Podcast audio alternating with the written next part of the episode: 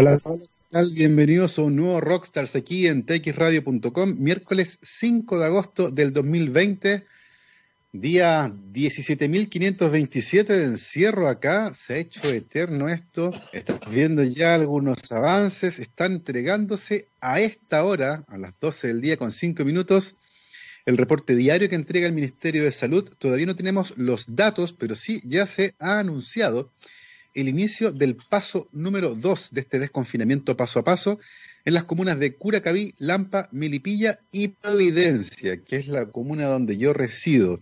Así que se empieza a ver algo de luz al final de este camino que muy probablemente, y ojo con esto, va a tener eh, vuelta atrás, porque de lo que estamos viendo en eh, Australia, en España, en Italia, en Alemania, en, en básicamente todos los países del mundo, es que la reapertura viene acompañado de nuevos brotes, así que lo más probable es que tengamos un breve respiro y de nuevo tengamos que encerrarnos. Así que a no entusiasmarse mucho con esto, porque recuerden, y lo hemos dicho mucho, nada va a volver a ser como era antes hasta que no haya una vacuna.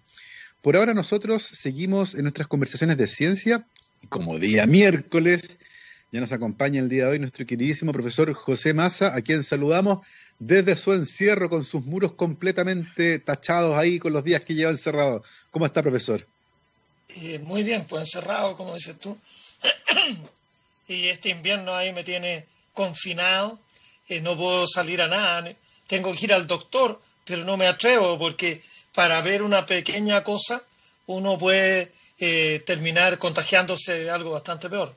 Así que estoy aquí encerrado en mi casa pero bueno, me entretengo mirando cosas, haciendo cosas. Eh, estoy con varios proyectos entretenidos. Eh, así que no, me, entretengo.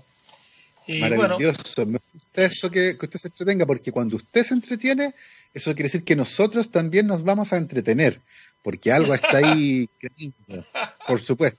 Oiga, profe, hablemos de efemérides, porque ayer, 4 de agosto, se conmemoró un nuevo aniversario del fallecimiento de don Juan Sebastián Elcano, que para muchos no es más que alguien que tiene una calle por ahí en Las Condes. Porque este señor tiene una historia tremendamente potente, ¿no? Sí, claro, no, es muy bonita, incluso tiene muchos ribetes. Este fue uno y ahora este es el año en que estamos recordando a Hernando de Magallanes. Ah, Hernando de Magallanes fue el gran marino portugués que navegando al servicio de España, de la corona española, de Carlos I de España, eh, vino con cinco naves porque él quería, los portugueses tenían una ruta para ir al, a las islas de las especias, las Molucas, que quedan allá en la Filipinas, pero se iban, bajaban por el África, daban toda la vuelta, después pasaban por Madagascar, iban a la India y llegaban allá. Entonces Juan, eh, Hernando Magallanes pensó que la Tierra era más pequeña, la misma falla que había tenido Colón, y dijo, en vez de dar toda esta vuelta, a lo mejor es más fácil llegar por el otro lado. Entonces le propuso al rey español cruzar el Atlántico, buscar un paso en Sudamérica que conectara el Océano Atlántico con el otro océano que ya había sido descubierto y ahí llegar a, las islas. Bueno, en esas cinco naves, uno de los varios pilotos y expertos era Juan Sebastián Elcano pero no era ni el segundo de a bordo ni siquiera el tercero. Era, bueno, estaba dentro de la docena de, de tipo importante. En cada nave iban como tres, entonces, digamos, podríamos contar como 15. Bueno, Juan Sebastián Elcano era uno de esos 15. Pero esa aventura partió en 1519, tuvo muchas vicisitudes. De partida, los capitanes españoles no les gustaba nada que manejar el cotarro un capitán portugués eh, pero al pobre Magallanes lo perseguían los portugueses porque lo consideraban un traidor, pues se había vendido la corona española. Eh, pero Hernando de Magallanes le propuso cuatro veces, cuatro veces al rey portugués hacer el, el viaje por este lado y el rey portugués no le dio bola. Entonces él insistió con el rey español y sí le dio bola. Bueno, Juan Sebastián Elcano, cuando hay primero una, una de las naves que eh, naufraga en Argentina, en la costa argentina. Otra nave que huye y que abandona a, Magallanes cuando están en el estrecho, cuando ya descubren el estrecho, que hoy día lleva el nombre del gran eh, piloto portugués. Eh, una de las naves con los capitanes españoles se devuelve a España. Quedan tres. Y de las tres que yo tenía, llegaron, cruzaron el Pacífico, se, se echaron al buche 98 días, 98 días de confinamiento, pero ahí era confinamiento comiendo lo que había arriba del barco. Eh, que lo, lo, que más interesaba mucho era comer los ratones, porque eran presas bastante apreciadas. Eh, la mercadería que llevaban estaba toda realmente mal, en mal estado, no había refrigeradores, no había nada. Bueno, en Filipinas encima, Magallanes se nos puso medio beato y empezó a tratar de convertir al cristianismo a todos los nativos. Y unos nativos en la isla de Mactán eh, se anduvieron medio tostando con él y él en una actitud bastante estúpida, hizo que los submarinos le quemaran las chozas. Armó un incendio y quemó todo. Y, los marinos, ahí sí que los nativos quedaron así con el cuello. Y cuando él va en el fondo no a parlamentar con ellos, sino para que ellos se pongan de rodillas delante de él y acepten la cruz y acepten todo, los nativos no aceptaron ninguna cuestión y se casualearon a Magallanes. Y ahí quedaron tres barcos, el capitán general tomaron la con otros pero de ahí eh, todavía no estaban en las Molucas, no estaban en la isla de las especies. Cuando llegan a la isla de las especies, finalmente ahí eh, Juan Sebastián Elcano toma la conducción de una nave, la otra nave la toma un marino portugués y la tercera nave estaba en tan malas condiciones, las maderas todas polilladas, que decidieron sacrificarla.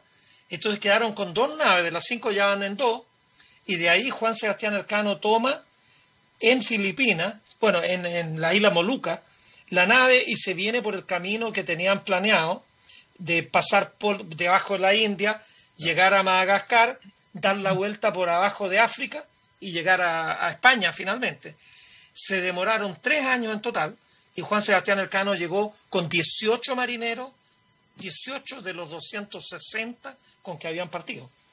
Así que Juan Sebastián Elcano es el, primero que tiene la proeza de haber dado un viaje circunvalando la Tierra. El viaje era de Magallanes, pero el que lo completó por la muerte de Magallanes fue Juan Sebastián Elcano. Y lo irónico es que cuando ya eh, el viaje se concluye, a Sebastián Elcano lo suben de categoría, lo mandan en otra expedición igual a la anterior, y en la anterior habían tenido un problema, y esto en realidad es de tu área, más que la mía, tú lo puedes explicar mejor.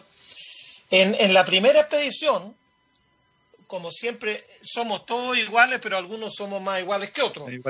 los oficiales de Magallanes incluido Juan Sebastián Elcano, tenían un rancho distinto de la, de, la tripulación, la marinería común y corriente. Y ellos tenían dulce de membrillo. Tenían unas barras de dulce de membrillo y ellos comían dulce de membrillo, los oficiales. Y al comer dulce de membrillo, algo de vitamina C iban adquiriendo, pero los marinos no, y los marinos iban muriendo de escorbuto. La gran mayoría de los 240 muertos murieron de escorbuto.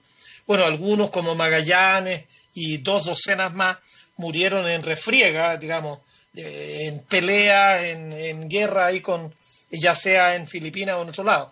Pero la gran mayoría murieron de escorbuto.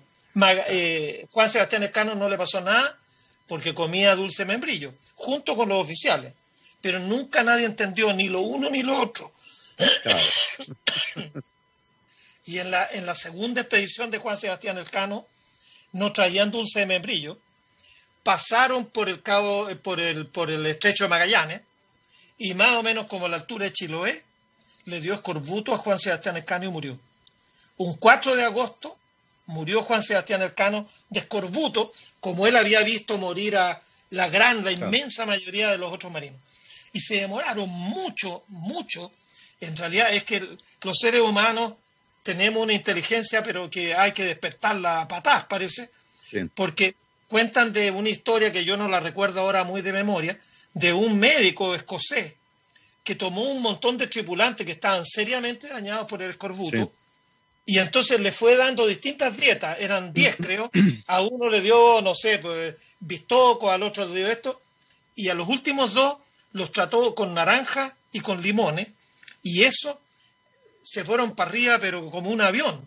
Y él dijo aquí lo que pasa es que tenemos que ponerle naranja y limones en los barcos, porque eso es lo que le falta y eso es lo que produce el escorbuto. Sin embargo, pasaron como un siglo y medio antes que la Marina Británica y todas las marinas atinaran que el problema era la falta de vitamina C, que entiendo que el cuerpo no acumula la vitamina C, entonces tenemos que estarla consumiendo diariamente y si uno no la consume por mucho tiempo, se le, se le hinchan las encías, se le caen los dientes, pero todas las, todos los cartílagos empiezan a sonar y las rodillas, las caderas, todo al final uno queda como un tembleque y ya al final se muere, simplemente por la falta de vitamina C. Y eso les pasaba. Y Juan Sebastián Elcano, que no sabía, eh, en la primera, que se demoró tres años y salió vivo, era uno de los 18 vivos de 260, a la segunda, que él iba como vicealmirante en, en la segunda expedición que mandó el rey de España, eh, Juan Sebastián el caso, ¿no? Así que y le hicieron un entierro, de marinero, lo deben su cuerpo debe haber quedado ahí en el Pacífico frente a las costas de Chiloé. Así que a lo mejor hay que hacer una estatua en, en en, recuerdo de Juan Sebastián Elcano, un gran marino español que acompañó a Magallanes en esta aventura. Así que es más que una calle, Juan Sebastián Elcano. Sí, Por favor, más que una calle. Fue James Lind, el médico escocés, que averiguó esto en, a principios del siglo XVIII, en 1700 y algo, y costó, y efectivamente, como dice el profesor, la vitamina C, los seres humanos y otros primates, somos de los pocos animales que no pueden sintetizarla y tenemos que obtenerla de la dieta y es fundamental para la síntesis de colágeno, que es una proteína fundamental para la piel, las capas interiores, la encía, qué sé yo, y la falta de colágeno entonces finalmente se encarga el escorbuto y eh, después la muerte. Oiga, profe, y en aquella época, sin GPS, ¿cómo diablos sabían dónde estaban parados los marineros que iban tratando de circunnavegar la Tierra? Eh, bueno, no sabían, pues no sabían mucho. Fíjate que en realidad los mapas son extraordinarios, porque hay una cuestión bonita que estoy tratando, estoy eh, escribiendo algunas cositas, y una de las cuestiones que quiero es tratar de explicar bien. Si, mira, si, si la Tierra no rotara y no se trasladara en torno al Sol, nosotros tendríamos, bueno, y si no hubiera Sol, ya para hacer el ejemplo más absurdo, si la Tierra estuviera flotando en la mitad del espacio, cada punto de la Tierra tendría su propio cielo. Es decir, bueno, eh, si la gente de Arica vería el cielo de una manera distinta de la gente de Asunción en Paraguay, distinta de la gente de Santiago de Chile o de Punta Arena. Como la Tierra rota en una misma latitud, el cielo va pasando. Nosotros, de hecho, tenemos una latitud bien parecida a la que tiene Argentina. Si mm. nosotros estuviéramos parados en Argentina, veríamos un cielo. Y si estamos parados en Chile, vemos el mismo cielo, pero lo vemos como una hora más tarde. Pero exactamente el mismo. Entonces, si no sabemos qué hora es aquí, no podemos distinguir si estamos parados en Buenos Aires o si estamos parados en Santiago de Chile. Entonces, el problema de ubicación en el mar, la latitud es muy fácil. Fíjate que tú tienes una tablita que te dice para todos los días del año a qué declinación va a estar el Sol. La declinación es, digámoslo, la latitud celeste del Sol. Si el Sol está, por ejemplo, en el Ecuador, Pongamos que el Sol esté en el. Ecuador, en los días del equinoccio. Si tú estás parado en la mitad del mar y ves que el Sol lo ves pasar por el meridiano, uno puede ir viendo cómo sube, pasa por el meridiano. Si lo ves pasar por el meridiano a 30 grados del cenit, significa que estás a 30 grados de latitud. si lo ves pasar para el norte, significa que a 30 grados de latitud sur. Si te vas corriendo, por ejemplo, vas navegando hacia Perú, día a día vas a ver que el Sol pasa en el meridiano, pasa más cerca del cenit. Y cuando llegue al Ecuador vas a ver que el Sol pasa justo por el cenit. Entonces, es muy fácil muy fácil determinar con una precisión de una fracción de grado, no te digo yo determinar con minutos y segundos, pero más o menos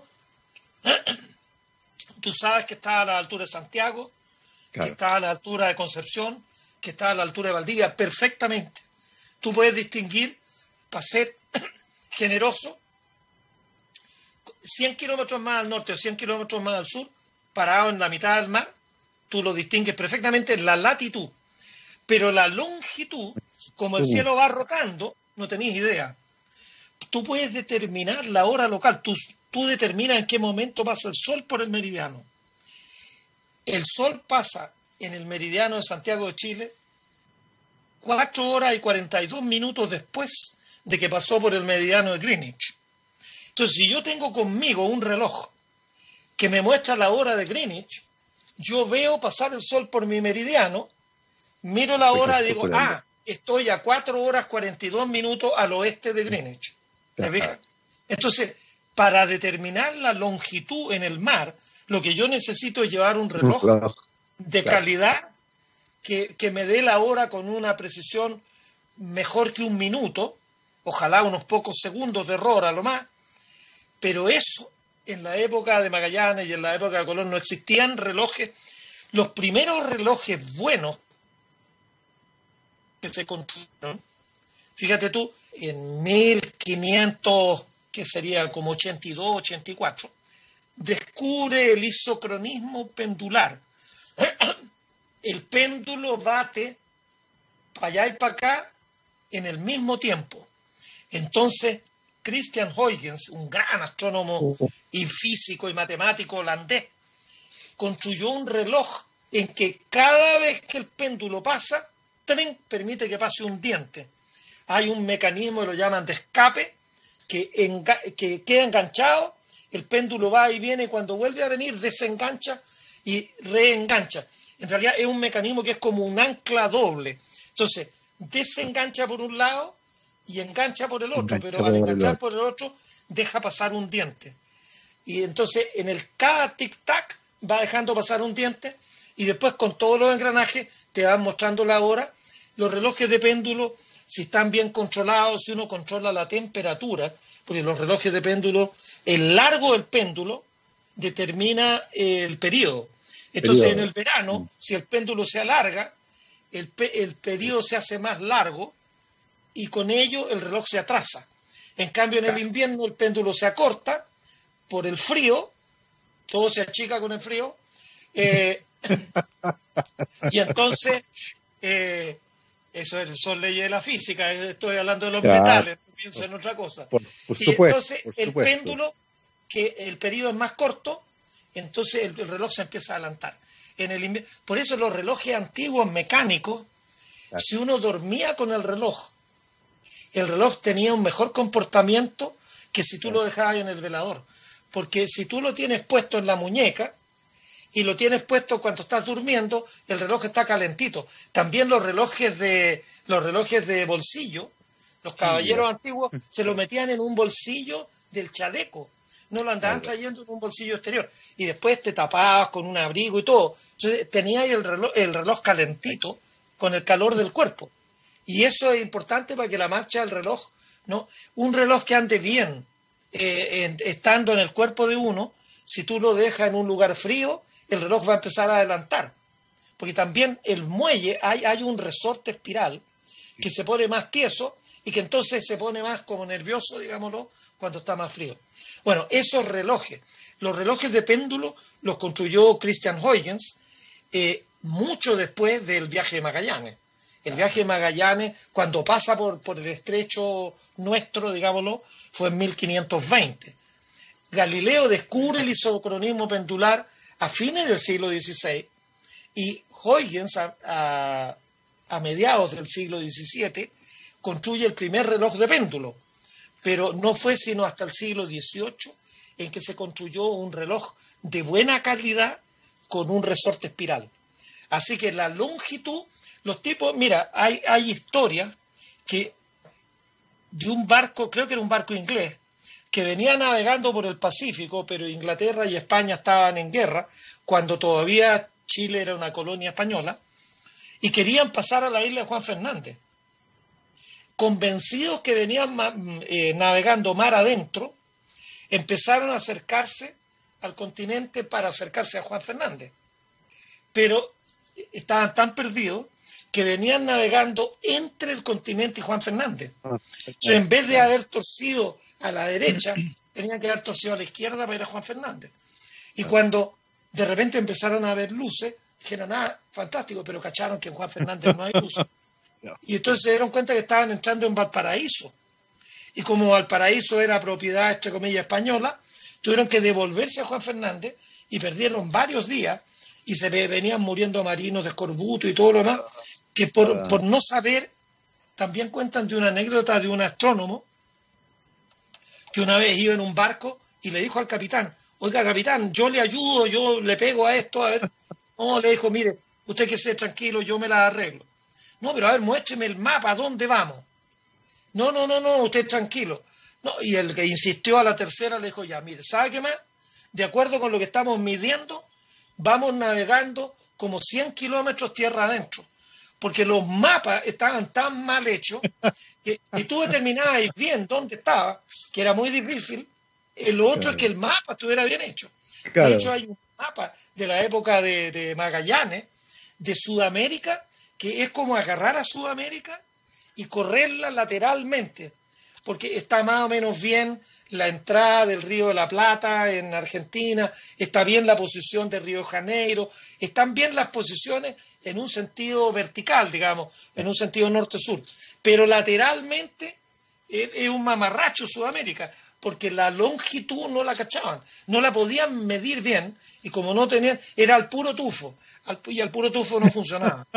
Eh, claro, de hecho, una de las cuestiones, pero que era un método muy poco práctico, cuando Galileo descubre los satélites de Júpiter, el propio Galileo dijo, aquí está la papa, los cuatro satélites, uno gira en un día y medio, el otro gira en tres días, el otro gira en siete días y el otro gira en quince. Van así en sucesión en los periodos de los satélites. Si uno tiene una buena tabla, uno puede mirando los satélites más o menos saber qué hora es. Es como un reloj a tajo abierto. Según donde yo vea los satélites, puedo estimar la hora. Pero el problema es que en una noche con tormenta en la cubierta de un barco, tener un telescopio y empezar a mirar Júpiter, es un lío que te lo encargo. No es un método muy práctico que el capitán del barco pueda achuntarle a Júpiter, pueda ver con claridad a las cuatro lunas y que eso le sirva para algo. Así que lo otro que también decían era la posición de la luna en el cielo. Que a propósito, te quiero contar que este fin de semana tenemos un espectáculo ah. bonito con la luna. La luna se va moviendo, se va moviendo como 13 grados por día. Entonces, si conocemos la posición de las estrellas y vemos en qué estrella está más o menos al borde de la Luna, podemos estimar, no con mucha precisión, pero estimar bastante bien, la hora que es.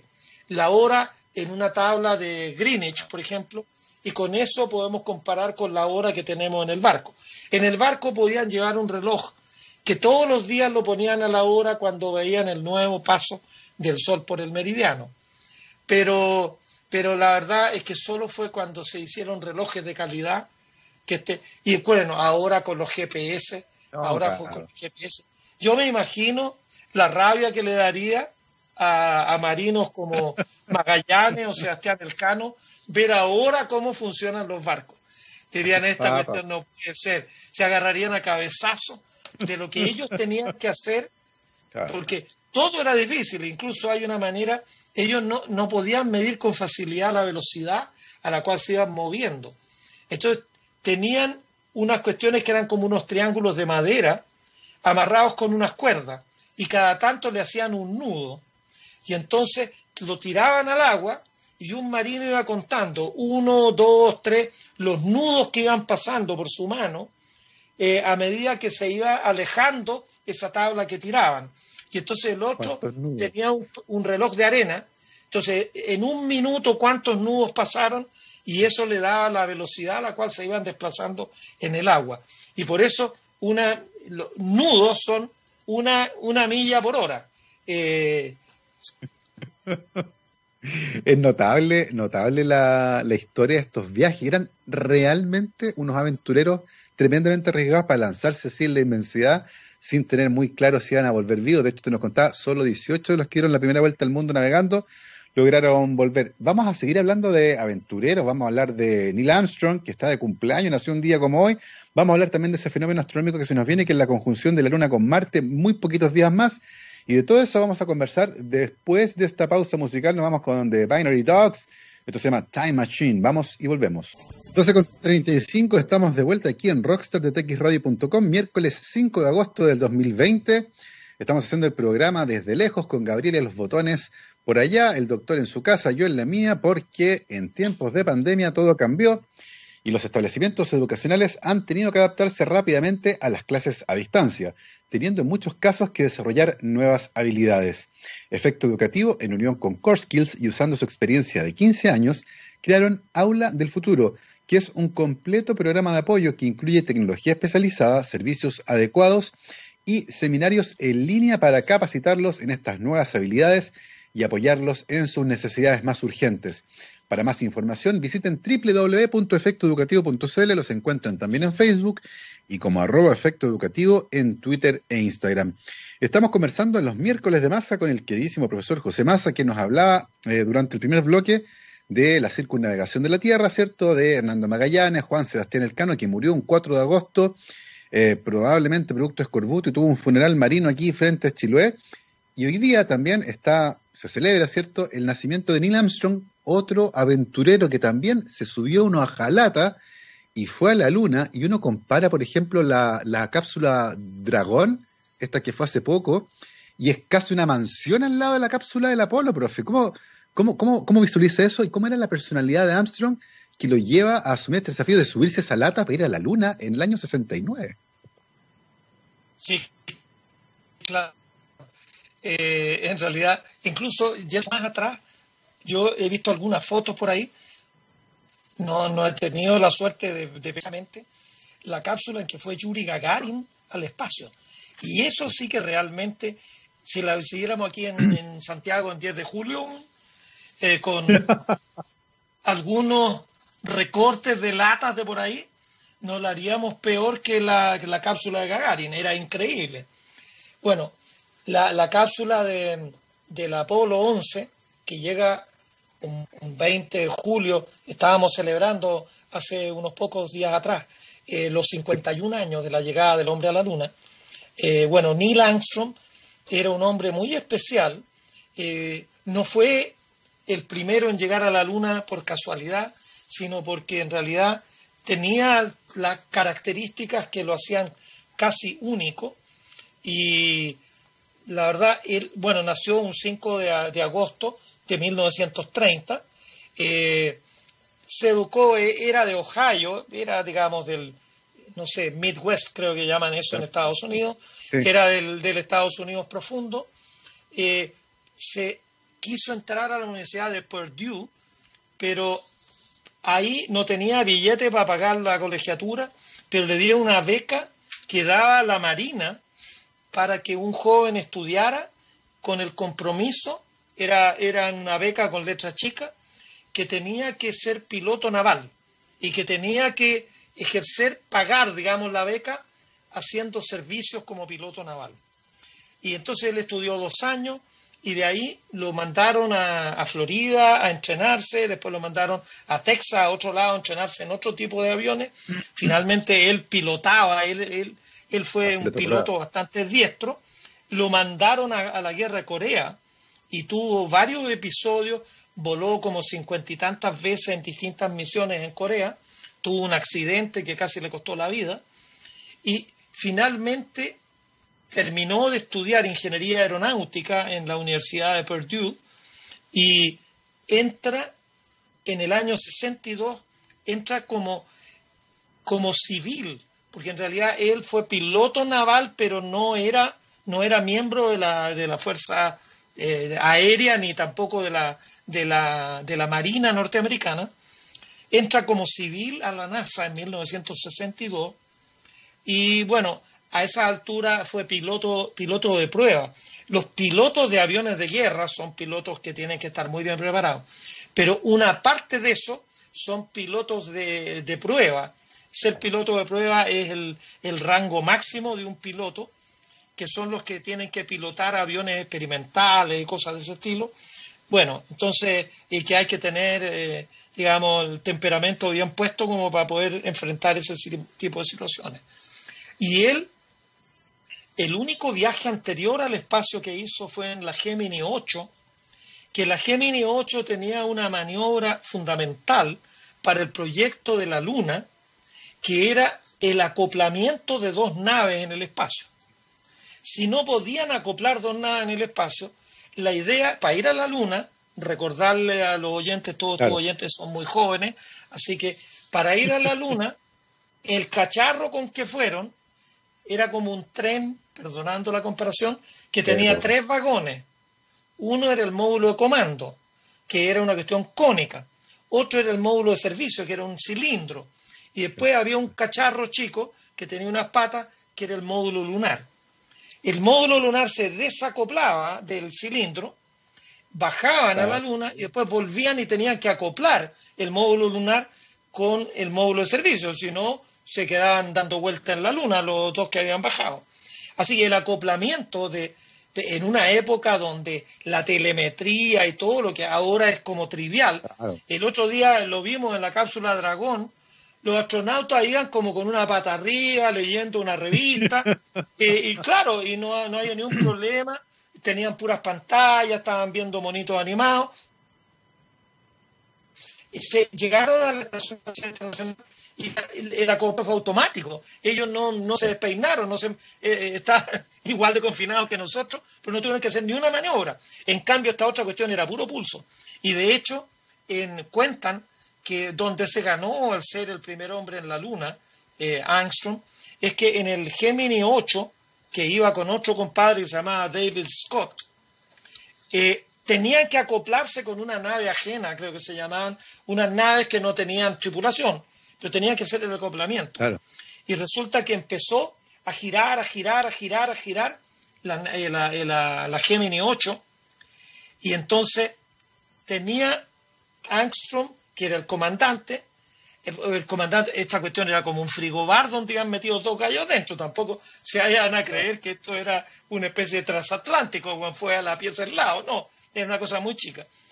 Tenía que parar ese rolling porque si no, no podía acoplarse con la otra cuestión. Y finalmente él tenía combustible para hacer eso, pero no pudo. Y cuando estaba ya a punto, dice que estaba girando tan rápido que creo que eran un, era menos de un minuto lo que le iba a tomar, entre comillas, a los dos que estaban dentro, perder el conocimiento. Perder el conocimiento por el giro extraordinariamente rápido. Y entonces, en un momento dado, Neil Armstrong lo que hace se le acabó el combustible para parar el rolling y él usó combustible que necesitaba para después entrar a la Tierra y en el momento exacto en que tenía que, apretar el botón lo apretó, paró el rolling y logró hacer el acoplamiento sin ningún problema.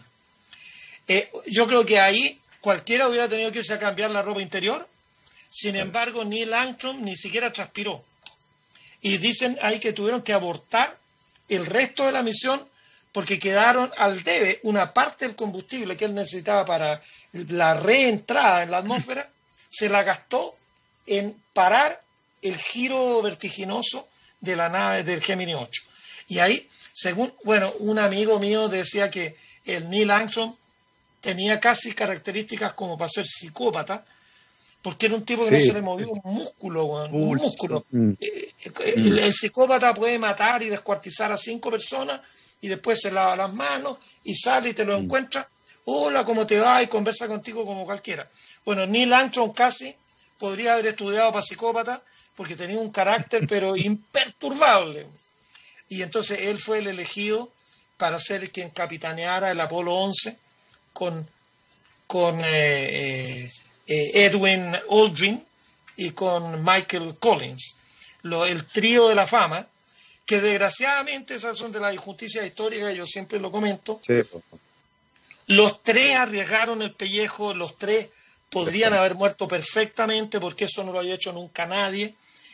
Collins tenía una Collins se quedó en el módulo de comando para poder hacer el acoplamiento. La Eagle bajó con Aldrin y con, y con Angstrom y después volvieron. Armstrong fue el primero en poner un pie en, la luna. Aldrin lo puso como 10 minutos después, pero todo el mundo sabe el nombre de Armstrong y nadie sabe el nombre de Aldrin. Ah, y Collins, que se quedó arriba, ese se perdió para siempre. Ese se perdió para siempre. En un equipo de la selección, ¿te acordáis del gallo que hizo el gol? Y no te acordáis de quién era el defensa o quién era el arquero que acababa de tapar un penal, güey pero el, equipo ganó porque fulanito hizo el gol. Todo el mundo se acuerda del que hizo el gol, pero no te acordáis de todo el resto del equipo. Este equipo era de tres. Ahora Angstrom también dice, y un recordatorio, porque es muy bonito para los jóvenes que te escuchan, eh, dice esa frase cuando pisa la luna, dice, un pequeño paso para un hombre, pero un gran salto para la humanidad. Eso yo creo que debe estar escrito en el bronce o en el mármol en muchos lados, y es una, es una frase muy bonita eh, que yo creo que hay que tenerle respeto. Eh, me parece a mí que efectivamente Armstrong dio un paso más, eh, un, pasito más, pero ese paso lo dio en la Luna, que representa un salto enorme para la humanidad. De hecho, Armstrong, bueno, no Armstrong, sino yo le, le doy el mérito, el mérito final el instigador de toda esa cuestión es John Kennedy. John Kennedy quiso ir a la Luna y con el que quería ir a la Luna se abrió una nueva era, la era, la era de, la, de la digitalización, la era de los computadores, la era de los celulares, la era... Hoy día nos cambió la vida. Es decir, Armstrong es uno de los que nos cambió la vida totalmente. El Silicon Valley de Estados Unidos no es una cuestión que Dios dijo que sea aquí y salió un dedo entre medio de las nubes. No, el Silicon Valley eran todos los subcontratistas de la NASA. Claro. Un cabro que se llamaba Bill Gates, que tenía un emprendimiento que se llamaba Microsoft, otro cabro que tenía otra cuestión por allá, que después hicieron una cosa que se llamó Apple, y otro que hizo no sé qué, y después viene la Google, todo eso, todo lo que hoy día para nosotros es habitual, fue subproducto de este, esta década gloriosa de los años 60, en que parte, la década parte con Yuri Gagarin el 12 de, de abril de 1961 y termina el 20 de julio del 69 con Neil Armstrong. Después vinieron cinco misiones más exitosas que fueron a la Luna, pero el abrir una, tal como Magallanes abrió una época y fue el primero que dio la vuelta, demostró que la Tierra es redonda, cosa que eh, hay algunos que todavía no se enteran, ¿no? Eh, que creen que la Tierra es plana. Eh, él demostró físicamente que la Tierra es redonda porque dio la vuelta hace 500 años, que es, es, una hazaña extraordinaria. Yo creo que a, a mí, bueno, a mí me encanta la historia y me encanta el ser como reconocido, ser eh, considerado con los que antes de nosotros fueron abriendo camino. Eso, esos son realmente los grandes héroes de, la civilización. No son el general que ganó una batalla o el otro, fue el que fueron, son los Newton, los Copérnicos o los grandes que hacen hazañas como Magallanes o como Neil Armstrong. Esas son las cosas que han ido haciendo que el género humano de hoy día sea francamente distinto de lo que era. Mira, nosotros, yo que ya he vivido casi tres cuartos de siglo, eh, mira, la radio, en Parral lo único que había era radio cuando yo tenía 10 años, 8 años. No había televisión, en Santiago tampoco había televisión. En el año 60, yo llegué a Santiago en el año 59. En la Universidad de Chile estaban haciendo los primeros experimentos, pero tenían una cuestión que transmitían a través de, la misma pieza, ¿no? Bueno, en el año 62, para el Mundial, ahí empiezan a transmitir ya más o menos en serio, y la gente empezó a comprar televisores, pero la tele tenía programas que partían como a las 11 o 12 del día y terminaban como a las 7 de, la tarde, porque no había no, habían cintas para grabar. Entonces, la tele era siempre en vivo. Tú tenías una cámara y estabas transmitiendo en vivo. Y no podías... Entonces, bueno, y eso no ocurrió hace tanto. Claro, para un joven que tiene 20 años eso es la prehistoria. Eso eh, es como los picapiedras. Pero, pero bueno, no es tanto tiempo, no es tanto tiempo. Eh, incluso otra, un comentario frívolo, eh, un comentario frívolo y después hablamos del, del, del comentario Trump. Pero la frivolidad hoy día en la mañana, uno de los chiquillos como yo mandó un recordatorio que hoy, 5 de agosto, se cumplen 58 años del fallecimiento del ícono de Hollywood más grande que es Marilyn Monroe. Marilyn Monroe murió un 5 de agosto y es como la diva más espectacular, como alguien comentaba en un chat que estamos todos los viejos que egresamos en el año 69 de ingeniería, decía, bueno, y además sin cirugía, eso era todo 100% natural. Una mujer de una sensualidad extraordinaria, que tuvo una vida muy complicada y difícil, y que, pero llegó a ser famosísima, y un 5 de agosto pierde la vida Marilyn Monroe. Así que la efeméride, mira, el día que nació, eh, hoy día celebramos el nacimiento de Neil Armstrong y recordamos entristecidos los que fuimos los fans de ella. Yo tenía 14 años, a ver, eh, sí, 14 años eh, tenía yo cuando murió Marilyn Monroe, así que yo ya estaba muy claro de cuáles eran las mujeres bonitas y las que no eran tanto, y la Marilyn Monroe era una de mis ídolos. Y bueno, pero bueno, eh, yo creo que Neil Armstrong, el personaje, era muy, muy callado, era tan, tenía un temple tan tranquilo. De hecho, perdón, una última anécdota de Neil Armstrong. Cuentan que cuando iban bajando a la luna, no le estaban achuntando al lugar correcto. estaban cayendo bien lejos. Y entonces maniobró moviendo esta cuestión horizontalmente, se desplazó varios kilómetros y, ya casi no tenía más combustible para desplazarse lateralmente. Le quedaba un pichintún de combustible y ahí finalmente dijo, ya, aquí está bien, pa, y ahí eh, bajó la, nave.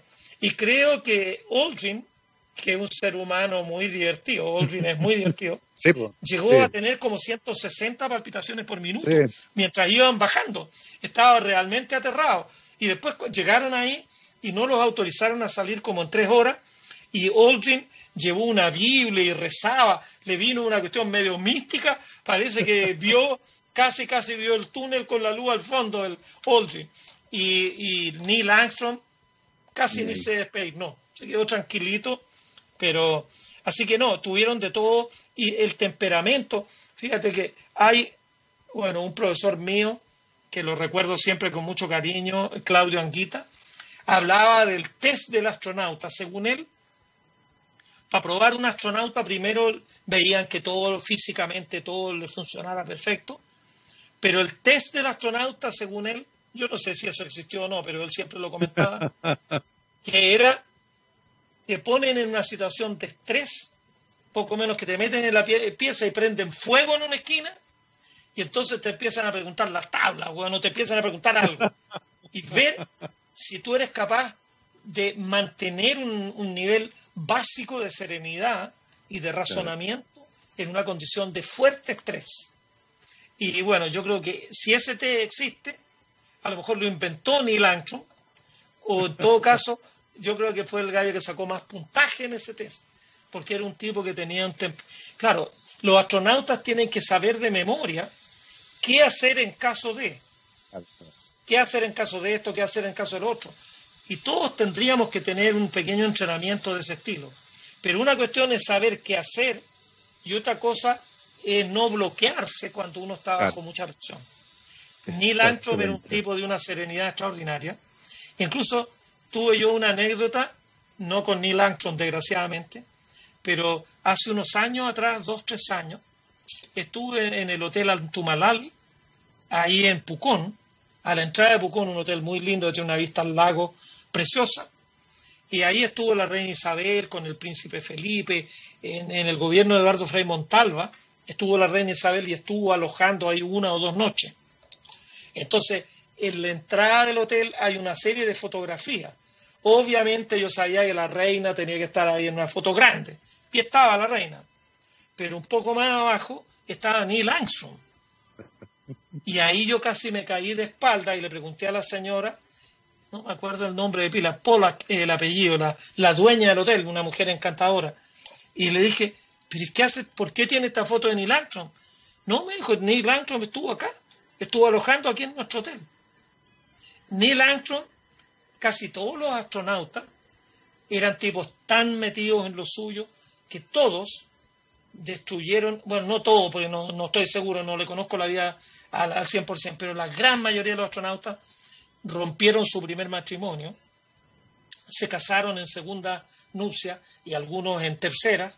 Neil Armstrong también lo hizo, se distanció a la señora porque era tan absorbente la pega que si él andaba en la luna, la señora al final dijo, ya sabéis qué más, le cambiamos la chapa a la puerta.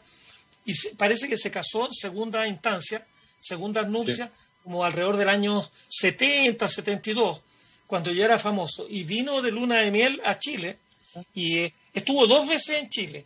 Estuvo antes de ir a la luna, que estuvo en el Estadio Nacional y estuvo, estuvo en esa otra ocasión en que, y entonces está con su segunda señora, que están los dos abrazados, ahí está sonriente Neil Armstrong, está en una foto en el Hotel Antumalal. Así que yo me, me, agaché, me puse así en cuclilla, me puse al lado de la foto de, la foto de Neil Armstrong y le pedí que me tomaran una, una foto al lado de la foto, ya que Neil Armstrong no andaba ahí. Pero, y bueno, ya había muchas figuras muy importantes en ese panel eh, donde estaba Neil Armstrong. Así que mira. profe, hablando de luna y estrella y, los minutitos que nos quedan, el 9 de agosto tenemos una conjunción de la luna con Marte, dos de los que estamos hablando y Marte me ha hablado mucho. Eh, cuéntenos un poco acerca de eso, qué es, para dónde hay que mirar y cómo se hace esto. Mira, el eh, Marte está saliendo tipín 12 de la noche y tipín 12 de la noche la luna va a estar un poquitito arriba de Marte.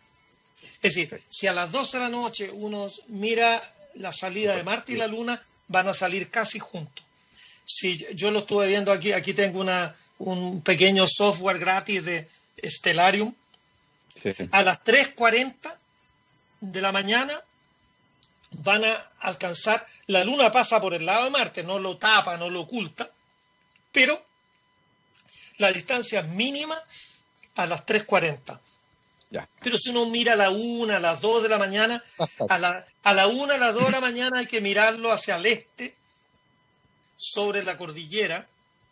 Un amigo mío de Punta Arena me alega que yo siempre hablo de mirar por la cordillera, pero ellos para el este ven el mar. Así que mi amigo de Punta Arena que busque por el, por el agua en la salida de Marte, que es muy rojo y está bien brillante, y va a salir la luna, y la luna va a salir como flaquita un poquito como un plátano, y a las 3.20 de la mañana, eso es la madrugada del, del domingo. Si en la noche, en la noche del sábado, uno tendría que mirar la salida de Marte con la Luna.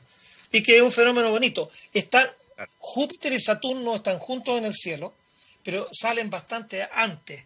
Yo creo que ya tipo 10 de la noche están bastante altos, están como a 30 grados de altura. Júpiter muy brillante, y después un poco más, más abajo Saturno.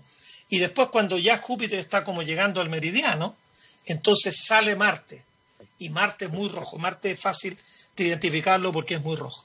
Así que los que, eh, bueno, yo confinado, eh, de repente cuando me acuerdo de esto salgo al jardín o salgo al patio y me pongo a mirar el cielo con unos binoculares o a simple vista la mayoría de las veces, pero pueden ver la conjunción de la Luna con Marte.